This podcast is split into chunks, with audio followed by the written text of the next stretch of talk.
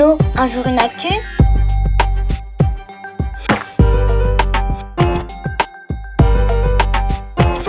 Quel effet l'épidémie de Covid-19 a-t-elle eu sur la biodiversité? Salut à tous. Pendant le confinement, des animaux sauvages ont été aperçus un peu partout dans le monde, dans des lieux où on ne les voyait jamais. Ah bon? On a vu des dauphins nager tranquillement dans les grands ports d'Europe, un puma se balader dans les rues de Santiago au Chili. Mais pourquoi sont-ils venus? Oui, pourquoi? C'est la question de Liv, 7 ans. Allô, un jour une actu. Je m'appelle Liv. J'ai vu des renards dans la rue où j'habite. Mon père dit que c'est à cause du confinement. C'est vrai? Bien vu, Liv. Avec le confinement, de nombreux animaux sauvages se sont adaptés au fait que l'homme soit moins présent dans les rues ou sur les routes. La pollution sonore a aussi diminué et les animaux ont eu moins peur de se déplacer.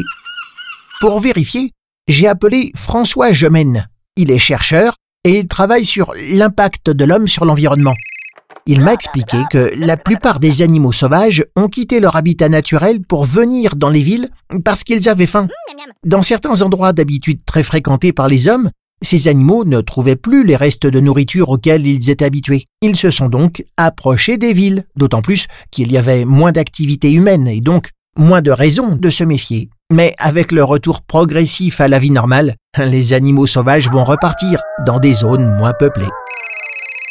Allô, un jour une actu C'est Sacha et j'ai 9 ans. Est-ce que le confinement a fait du bien aux animaux et à la biodiversité? En effet, Sacha, la biodiversité a pu temporairement profiter du confinement. On pense que les animaux des parcs et jardins en ville ont pu se reproduire tranquillement, par exemple.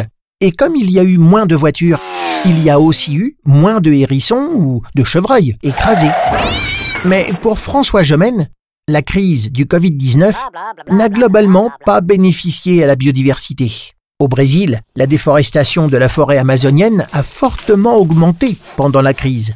Aux États-Unis, l'Agence de protection de l'environnement a autorisé les industries à polluer sans limite pendant le confinement, voire plus, pour qu'elles puissent continuer de produire. Pendant qu'on se rassurait en se disant que cette crise était une bonne chose pour toute la biodiversité, parce qu'on pouvait observer des animaux depuis notre fenêtre, les pollueurs et certaines entreprises en ont profité pour polluer sans contrainte et détruire l'environnement.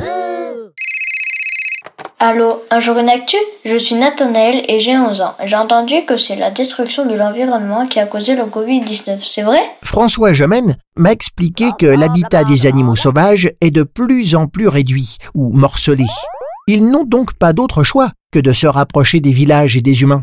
Et cette proximité favorise la transmission des zoonoses, des maladies transmises à l'homme par les animaux. Il y en a eu plusieurs avant le Covid-19, comme le VIH, qui provoque le sida, ou le virus Ebola, qui a fait parler de lui en Afrique il y a quelques années. Donc, en préservant la biodiversité, en protégeant les milieux naturels, on protège aussi notre santé. Et cette crise du Covid-19 aura au moins permis à un grand nombre de personnes de prendre conscience de l'urgence d'agir pour l'environnement, ce qui donne de l'espoir pour le futur. Merci, un jour une actu. Ce podcast a été réalisé par l'équipe d'Un jour une actu. Tu peux le réécouter et en découvrir un nouveau par semaine sur le site unjourunactu.com. Merci d'écouter Allô un jour une actu. Pour retrouver toutes les semaines l'actualité à hauteur d'enfant, abonnez-vous au magazine Un jour une actu sur milan-jeunesse.com. Allô, y a quelqu'un?